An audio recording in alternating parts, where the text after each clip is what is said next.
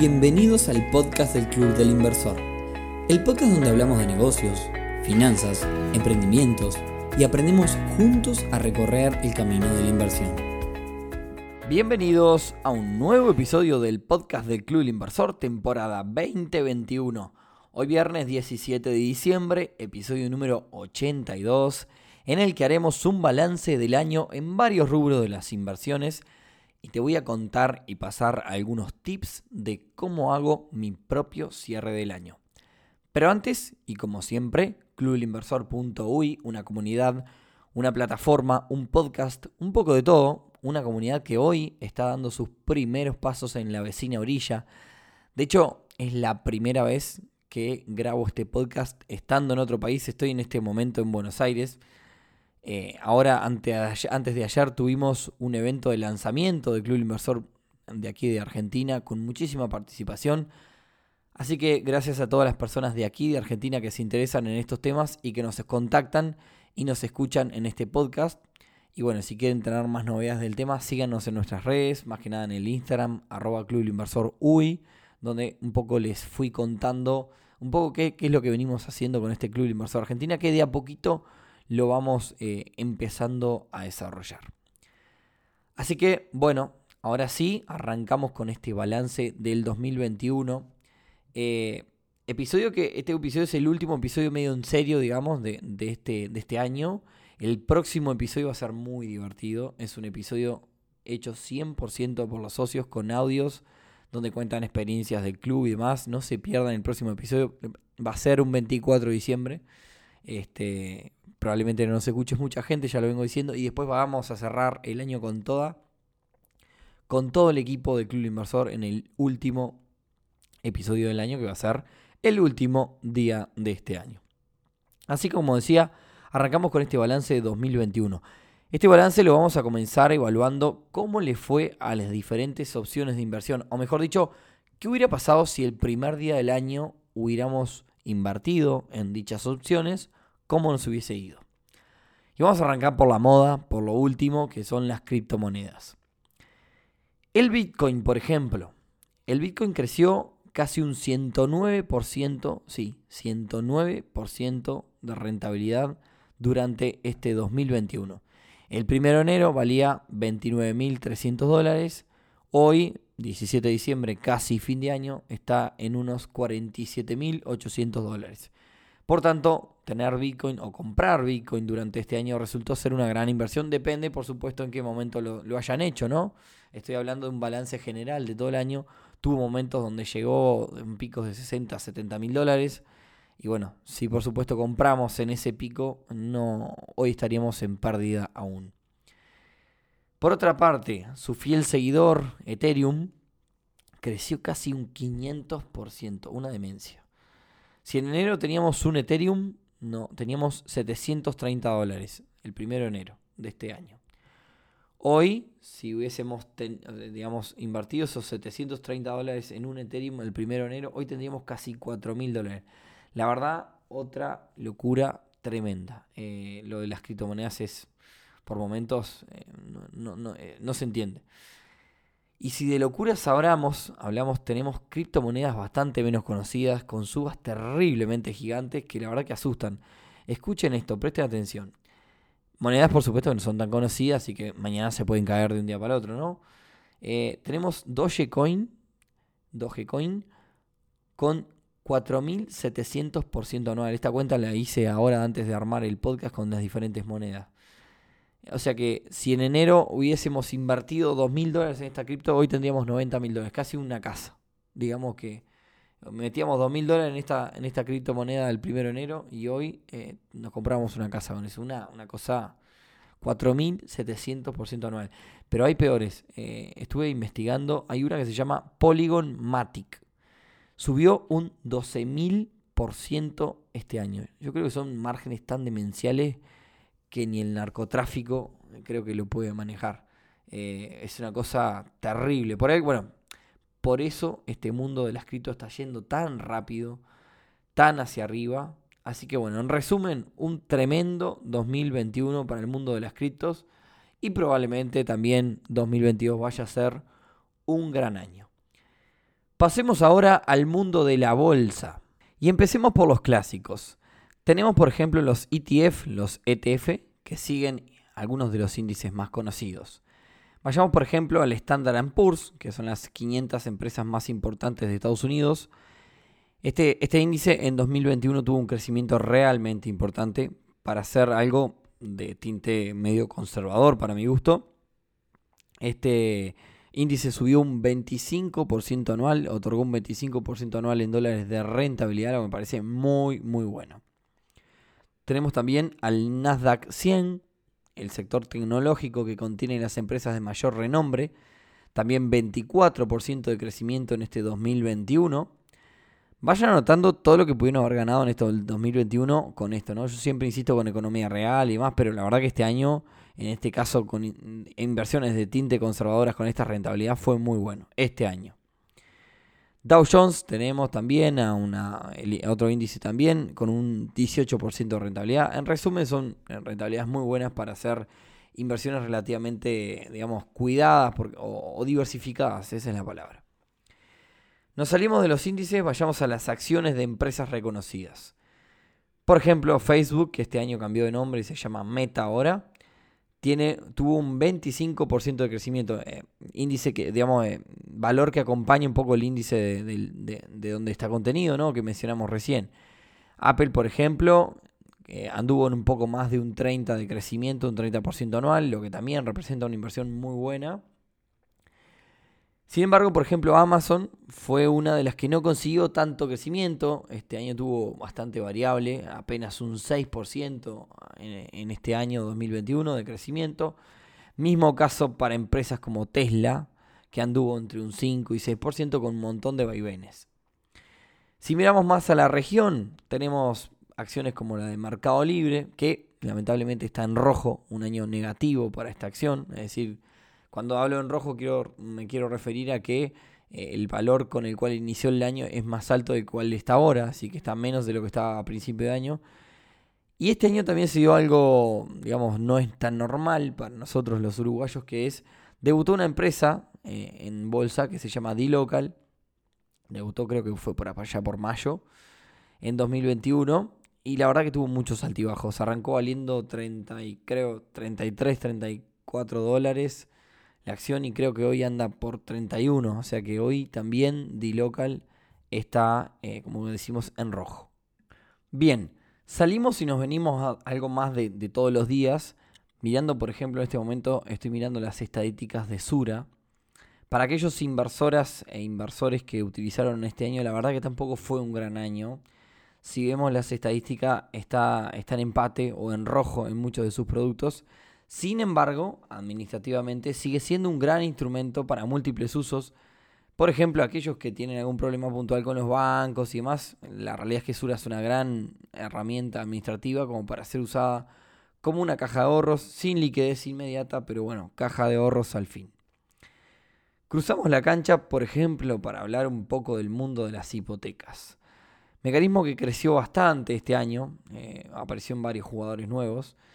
Las tasas máximas o tasas de usuras de las hipotecas variaron bastante, ya que como hemos mencionado, son reguladas por Banco Central, en diferentes episodios lo estuvimos hablando. Comenzaron el año cerca del 11% de las tasas de las, eh, de las hipotecas, llegaron a estar en 15 o 16%, más si se hacía hipoteca en unidad indexada. Hoy anda cerca del 11% nuevamente, lo que todavía las mantiene como un mecanismo bastante competitivo. Y no podemos hacer una evaluación del año si no hablamos del dólar. Para sorpresa, este año los que tenían dólares el primero de enero están terminando en este momento del año con un 8% de crecimiento de sus ahorros. Sin embargo, y para todos los que piensan que el dólar es un refugio y demás, la unidad indexada este año, y todavía no lo cerró, es decir, hasta el mes pasado, hasta el 30 de noviembre, ya creció un 9,4%. ¿Qué quiere decir esto? Que fue mejor negocio tener unidades indexadas que tener dólares este año. Bien, y ahora les voy a contar un poquito de cómo hago el cierre personal de mis inversiones del año para que ustedes lo puedan replicar. En primer lugar, yo tengo un Excel y sé que todos me lo van a pedir y demás, pero básicamente no les va a servir para nada porque lo tengo muy personalizado hacia las cosas que hago y digamos que llegó un momento que me lo entiendo yo solo. Pero, pero les paso un par de tips para que quizás lo puedan hacer. Creo que el año pasado les pasé tips parecidos, así que pueden ir al último episodio del, del año pasado que también creo que hablé alguna cosa de esta. Pero les cuento, a ver, yo tengo un Excel donde tengo una hoja para cada rubro, por así decirlo, en el que invierto, para cada, cosa que hago. Supongamos eh, que yo tengo, supongamos, yo en este caso todavía no tengo, pero supongamos que yo tuviera una inversión ganadera. Si yo tengo, arranqué el año con 10 mil dólares y terminé el año con 11 mil dólares, es decir, que gané un 10% en ese año, siempre y cuando toda esa plata haya estado invertida durante los 365 días del año. Entonces, sobre ese capital de 10 mil dólares, yo tengo un 10% anual. Ahí dejo esos, esos dos datos como este, para después hacer la cuenta final. De esos 10 mil dólares fueron invertidos al 10% anual durante todo el año. Después hay otras inversiones que son por supuesto más cortas. Supongamos un caso extremo. Supongamos una cosa con bastante más compleja como es la compra de un auto. Supongamos que yo compré un auto el primero de enero, lo tuve un mes en 10 mil dólares, lo tuve un mes y lo vendí en 12 mil dólares. Esto representa una ganancia del 20%, ¿no? Esto ya sería otra hoja de ese gran Excel. Un 20% gané en un mes. Si gané 20% en un mes, yo anualizo esta tasa y me va a dar un 240% de rentabilidad anual. Entonces, ¿qué quiere decir esto? Que durante 30 días o un mes estuvo invertida la plata al 20% durante 30 días, pero si yo no compré y vendí ningún auto más en el año, voy a tener 30 días invertidas al 20%, al 20 mensual, ¿no? Pero voy a tener el resto de los días a una tasa del 0%. Entonces ahí hay que hacer un promedio anual. Entonces yo ahí hago un promedio y capaz que la tasa del 240% anual es si yo todos los días hubiese tenido la plata invertida al 20 mensual. ¿Se entiende un poco lo que digo? Es, lo que yo hago es básicamente es, mientras tengo esos 10 mil dólares invertidos ese primer mes, yo calculo, anualizo la tasa. Y en realidad la, hago diaria la tasa, ¿no? Sin embargo, los restantes 11 meses, si yo no compré auto y, y no volví a revender, la tasa de cada uno de esos días, de cada uno de esos meses, es cero. Entonces hago el promedio y capaz que esa tasa es 240% mensual.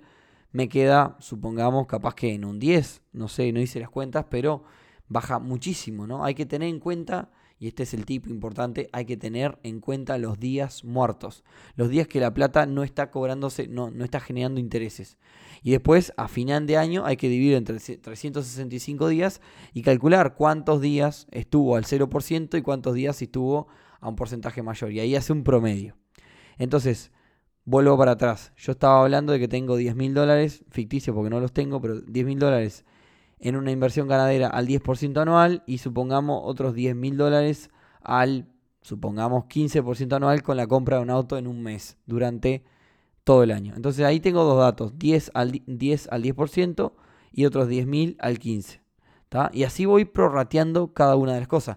Los cheques, por ejemplo, los cheques hago lo mismo. Eh, estuve eh, los primeros 15 días con este cheque, después esta plata, la, estuve, hubo tres días que no tuve comprados cheques, después volvieron este, otros 18 días con cheques comprados y así voy haciendo un promedio de qué días y cuánto capital hubo y de qué días estuvo en cero, es decir, qué día no tuve, eh, digamos, ese dinero movido en cheques. Y ahí sí saco un promedio.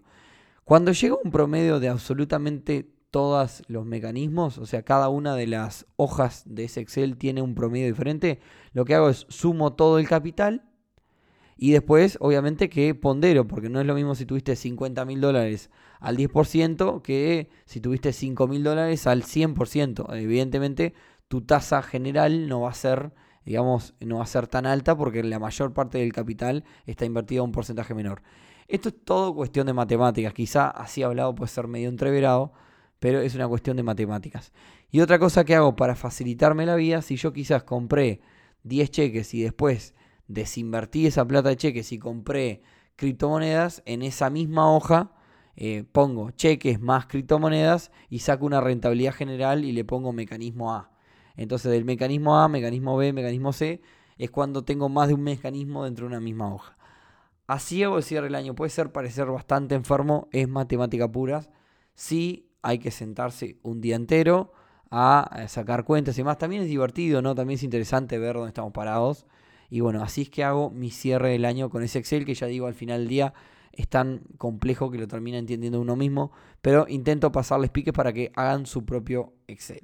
Lo siguiente que hago es lo que yo llamo una pre-planificación o una planificación por arriba del siguiente año. Todo esto, repito, lo hago porque a mí me gusta, porque me divierte, eh, me gusta estar en, esto y me gusta hacerlo, me gusta hacer las cuentas, me gusta ver dónde estoy parado, cuánto tiempo hacia adelante me queda respecto a los objetivos y demás. No quiere decir que lo tengamos que hacer todo, pero si realmente les gusta este mundo, van a ver que después les resulta divertido, ¿no? Entonces decía, hago una pre-planificación de lo que va a ser el año 2022 en este caso. ¿Qué significa pre-planificación? Hago eh, una, una planificación por arriba.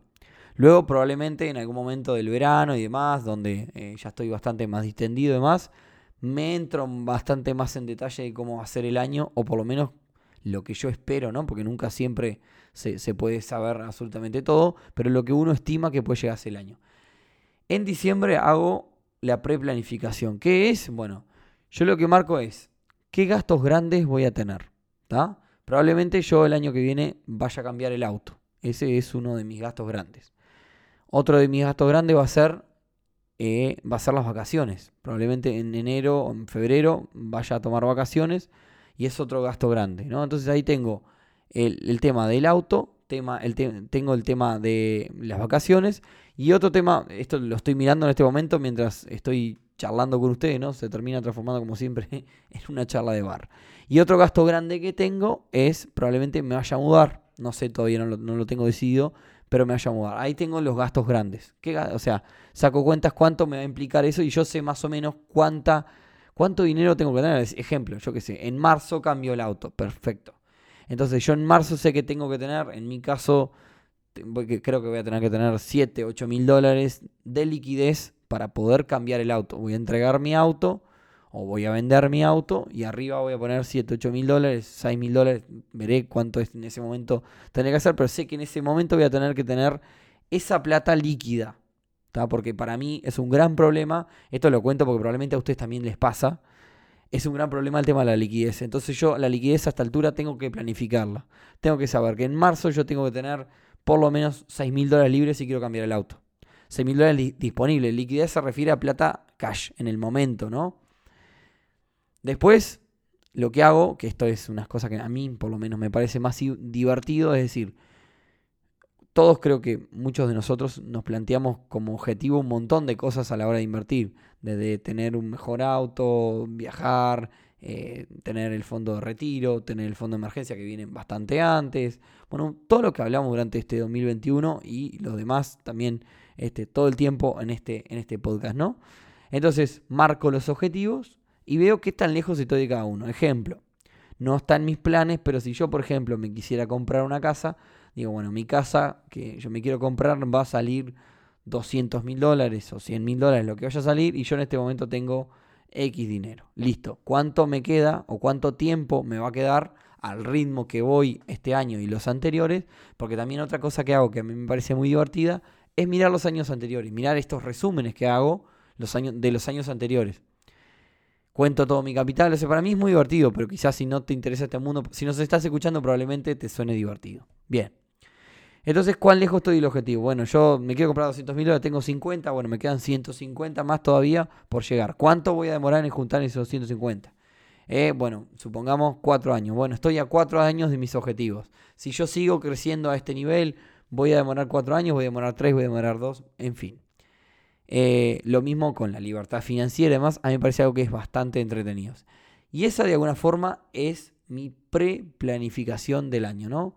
Este, es un día que me tomo entero, descontraturado, un domingo, un sábado, para hacer todas estas cuentas y, y ver. Después, en enero, probablemente en algún momento, en febrero, en un momento que esté bastante tranquilo, hago una planificación más detallada de lo que va a ser el 2022 y ahí sí entro un poquito más en, digamos, en, el lujo detalle de cada uno de, los rubros.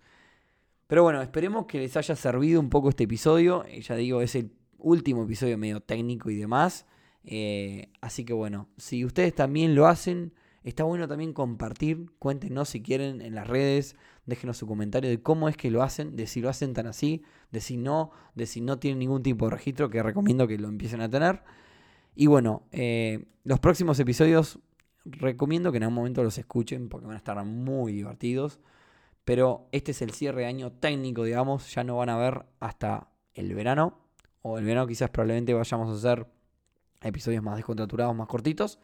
Así que bueno, como siempre, muchísimas gracias por habernos escuchado. Gracias a la gente de acá de Argentina. La verdad, me sentí como en casa, la pasé espectacular muchas eh, personas que, no son seguidores y más se acercaron. Eh, fui a comer a todos lados y me invitaron todos, no pude pagar nada.